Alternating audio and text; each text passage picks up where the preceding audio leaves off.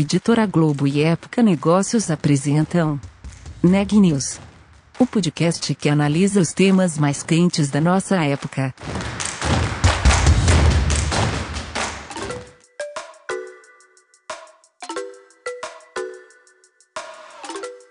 Olá, eu sou Daniela Frabasile, da Época Negócios, e você está ouvindo mais um episódio do Neg News, nossa série de reportagens especiais sobre a pandemia do novo coronavírus. Hoje eu estou acompanhada da nossa repórter, a Micaela Santos, e a gente vai falar um pouco sobre tecnologia. Quais que foram as tendências para a tecnologia que foram trazidas ou aceleradas por causa da pandemia do novo coronavírus, não é, Micaela? Os impactos causados pela pandemia de coronavírus têm feito com que as empresas intensificassem a transformação digital para a continuidade dos negócios durante a crise. Um novo estudo desenvolvido pela Atos, empresa de tecnologia especializada em transformação digital, aponta que o novo normal do cenário pós-Covid exigirá das empresas a adaptação ao trabalho remoto e colaborativo, o investimento em cibersegurança e outras tecnologias. Eu conversei com Nelson Campelo, CEO da Atos para a América do Sul, sobre quais as tecnologias que empresas de todos os países deverão se acostumar e ele também deu um panorama sobre como a indústria tem sido afetada pela crise. Vamos ouvir a entrevista.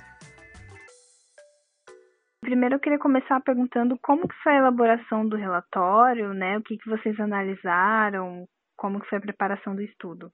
Esse estudo foi feito pela Atos globalmente com o objetivo de antecipar, digamos assim, dentro do que é possível, como que o, o mundo, digamos assim, vai estar após a pandemia do Covid-19 ou após a crise, né? Principalmente porque a gente espera, né, e assim como muitos outros analistas de mercado esperam que haja grandes mudanças e, e, transformações, digamos assim, principalmente do ponto de vista da transformação digital necessária nos diversos segmentos de mercado, né, tanto do setor privado quanto do setor público. Nesse contexto, né, é que a gente fez a análise utilizando alguns dos nossos maiores especialistas e consultores tanto em tecnologia quanto em negócios, para que a gente pudesse sair com uma visão, digamos assim, eh, dos impactos dessa crise nos diversos setores principais da, da economia e como que a tecnologia pode ser um agente, né, da, da, das mudanças e, e das adaptações que são necessárias nesse processo todo.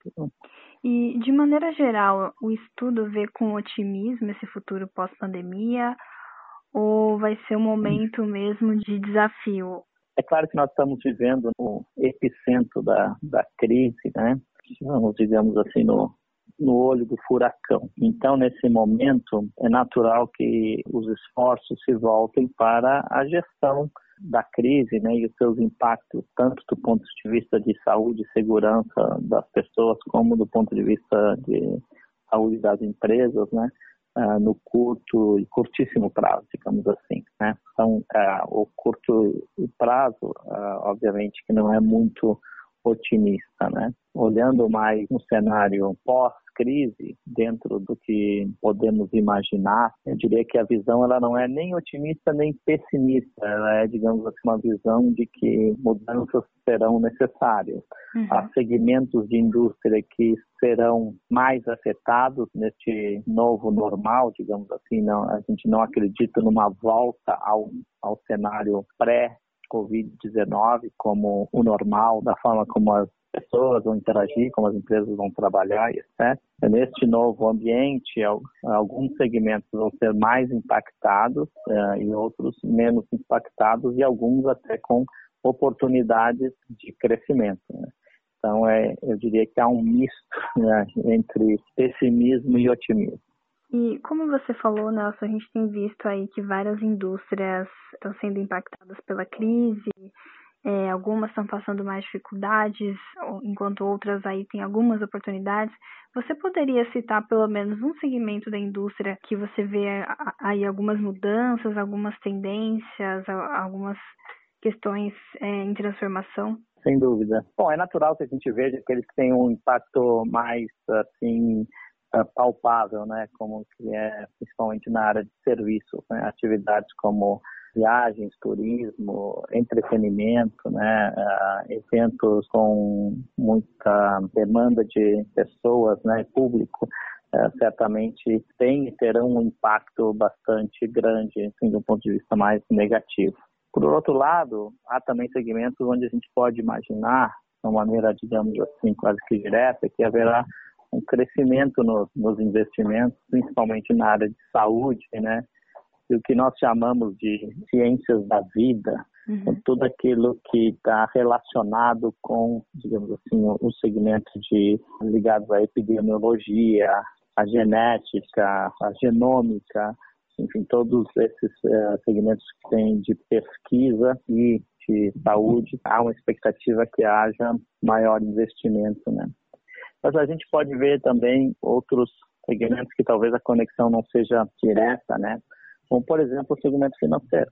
O segmento financeiro, é óbvio que depende muito de cada país, né, e da legislação em cada país, mas a gente vê que há um espaço para empresas que terão digamos assim, muito mais agilidade né, no lançamento de novas ofertas para um público que tem mais facilidade de utilizar ferramentas digitais. Nós vimos agora, né, essa semana mesmo, o Facebook eh, lançar através da sua plataforma WhatsApp, né, uhum. uma eh, modalidade de pagamentos, né. Então, esse é o tipo de transformação digital que impacta diretamente no segmento financeiro uh, através de, um, de, uma empresa que hoje não é um player no segmento financeiro. Né? Então, acho que gente, o objetivo desse estudo foi exatamente fazer essas análises né, em diversos segmentos para que a gente possa também, do ponto de vista da Atos, se posicionar como um provedor de soluções para essa evolução digital uh, das empresas em geral. Você citou também a tecnologia nos meios de pagamento, né? E essa pandemia, uma das transformações, né, que ela tem causado é a transformação digital, né? A aceleração da transformação digital. Então, várias empresas estão tendo que se adaptar, né? Tiveram que se adaptar, seja para manter a continuidade dos negócios, seja para adaptar o negócio para o trabalho remoto. E aí você já citou uma tendência né, de, de digitalização, mas eu queria que você falasse sobre outros tipos de, de tendências aí de transformação tecnológica que você acha que vai ficar para o momento pós-pandemia. Bom, eu acho que é, uma coisa que a gente deve, a noção real é de que muitas empresas ainda discutiam né, a sua estratégia digital, né? muitas vezes como um complemento de uma estratégia dos modos tradicionais. Na verdade, o próprio termo estratégia digital, a gente acredita que passa a ser obsoleto, porque qualquer estratégia passa a ser digital nativamente né, a partir de agora, porque não há como a gente imaginar qualquer setor da economia que não tenha intrinsecamente no seu modelo de negócios, na sua estratégia de ir ao mercado, na sua estratégia de desenvolvimento de um produto ou de um serviço, a digitalização. Né? Então, é, acho que essa é talvez a, a, grande mudança, né, o grande paradigma. Né? Talvez a gente vá ver a digitalização como um momento pré-Covid-19 e pós-Covid-19. Então, não há como imaginar você ter um, um negócio de sucesso, com potencial de sucesso, sem ter a digitalização como parte intrínseca da sua estratégia. Né? Uhum. É, e isso vale também para o próprio setor público, né? que passa a ter, ou passou a ter a necessidade da noite para o dia de atender né, os seus consumidores, né, seus habitantes, seu público, de uma forma tradicional, onde muitos setores do setor do, do segmento público não estavam tão preparados para isso. Então, você passa uh, naturalmente a considerar isso como uma necessidade e não simplesmente algo adicional. E, Nelson, outro ponto também, além da, da transformação digital das empresas, é a gestão de pessoas, né?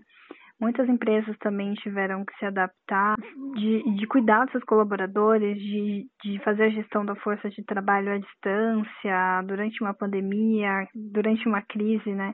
Então, eu queria que você falasse o que, que essas transformações podem impactar em relação à gestão né, nas empresas? Quais mudanças você vê? Bom, a gente passou a compreender que o trabalho pode ser uh, remoto, né, na, para um sem número de atividades que antes uh, existiam, digamos assim, um certo ceticismo uma, uma grande dúvida em relação a se seria a sua viabilidade ou não, né? à medida que as empresas se, entre aspas, se digitalizaram à força, eles tiveram que é, continuar operando com, com os seus colaboradores em home office, uma série de características e necessidades surgiram disso. Uma delas é a questão da comunicação, da comunicação com os colaboradores e entre os colaboradores, é, utilizando as mais diferentes uh, ferramentas e plataformas digitais que, tem, que estão disponíveis, para que você possa realmente manter, digamos assim, o engajamento das pessoas. Né? Eu acho que isso, talvez, para mim, é o fator mais fundamental desse, desse novo modelo sob a ótica de recursos humanos. Né? porque você como gestor, né, e, e, e, a liderança as empresas passam a ter que lidar com o, os colaboradores nesse novo ambiente, né? É, e, você, é, e, a necessidade de, de, interação ela é muito maior, muito mais dinâmica, ela tem que ser muito flexível e isso tem claramente um impacto no, na forma como se gerencia as pessoas do ponto de vista, por exemplo, de saúde, né, você passa a se preocupar não somente com a saúde per se das pessoas, mas também com a saúde mental, uma vez que neste momento, né, de, de que nós estamos vivendo da, da pandemia, de isolamento social, há necessidade de ter uma preocupação também com como que as pessoas estão lidando com isso, né? E essa, na minha visão, tem que ser uma preocupação e passará a ser uma preocupação constante eh, das empresas com o bem-estar, não somente físico, mas mental dos seus colaboradores também. Né? Então, isso, isso também, além dos desafios, traz, digamos assim, oportunidades para que haja uma, uma maior interação entre as pessoas utilizando formas diferentes ou ferramentas diferentes. Antes você fazia, digamos assim, happy hours, e happy uhum. hour passou a ser digital, então você tem que ser muito criativo em fazer com que é, as pessoas estejam ali realmente participando disso e de tal maneira que você possa fazer esse congraçamento entre as pessoas, a integração entre as pessoas é, e também garantir que as mensagens que têm que ser passadas e comunicadas elas tenham não só relevância como ah, é, efetividade, né? Então, é, certamente ah, a forma de, de gerenciar pessoas e, num ambiente corporativo mudou e acho que mudou para sempre. Fundamental nesse contexto todo que algumas tecnologias tenham uma maior adoção, né, que as empresas uhum. tenham muita preocupação com elas. Uma delas é a questão da, da, da segurança, ou da cyber security, né? Uhum. Ah, e a gestão toda de, de fraudes e tal, porque com o, o, uso acelerado das plataformas digitais no dia a dia das empresas e nos processos, dos, dos mais simples aos mais complexos, tudo isso tem que ser, digamos assim, envelopado com uma grande característica de, de segurança em relação às informações, aos dados da empresa, das pessoas, a confidencialidade e, esse é um tremendo desafio. Né? Não há não há como você deixar isso como segundo plano. Talvez as empresas que tiveram que se adotar determinadas ferramentas digitais de uma maneira assim, urgente para poder manter os seus negócios, manter a sua operação, elas devem, passada, passado esse primeiro impacto, devem dar um passo atrás e fazer realmente uma avaliação da sua estrutura digital para que possam continuar executando o que tem que ser executado de maneira digital, mas pensando na sustentabilidade digital do seu ambiente, né? e na garantia de eh, preservação das, das informações, tanto da empresa como dos colaboradores. Então, esse é apenas uma, uma um exemplo né, do tipo de atenção, cuidado que deve estar inserido nas empresas neste novo ambiente de negócios que nós uh, passamos a viver. Notícias do dia. A Caixa acredita hoje, dia 16 de junho, e amanhã, 17, o pagamento da primeira parcela do auxílio emergencial do governo federal para mais de 4 milhões e 900 mil brasileiros. Nesse lote estão incluídos os beneficiários que fizeram um cadastro entre os dias 1 e 26 de maio. Ao todo, serão disponibilizados 3 bilhões e 200 milhões de reais. A pandemia do novo coronavírus já fez o varejo brasileiro acumular uma perda de mais de 200 bilhões de reais. A estimativa foi feita pela Confederação Nacional do Comércio de Bens, Serviços e Turismo, a CNC. O cálculo considera o volume que deixou de ser vendido desde o início das medidas de isolamento social, ou seja, o período compreende desde a segunda quinzena de março até a primeira semana de junho. Pesquisadores britânicos anunciaram nesta terça-feira os dados preliminares de um estudo que identificou um medicamento barato e amplamente disponível que pode ajudar na recuperação de pacientes gravemente doentes com coronavírus. Trata-se de um tipo específico de corticoide. O estudo foi feito com mais de 2 mil pacientes que receberam o medicamento e foram comparados a 4.300 pacientes que receberam os cuidados tradicionais. Para os pacientes que estão em aparelhos respiradores, o risco de morte caiu de 40% para 28%. Entre os que recebem oxigênio, a chance de morrer caiu de 25% para 20%. Já entre os casos mais leves, não houve constatação de melhora. De acordo com o mais recente boletim divulgado pelo Ministério da Saúde, o Brasil tem hoje 923.189 casos confirmados de Covid-19. O número de óbitos é de 45.241. Isso nos dá uma taxa de letalidade de 4,9%. O Neg News de hoje fica por aqui. A gente volta amanhã.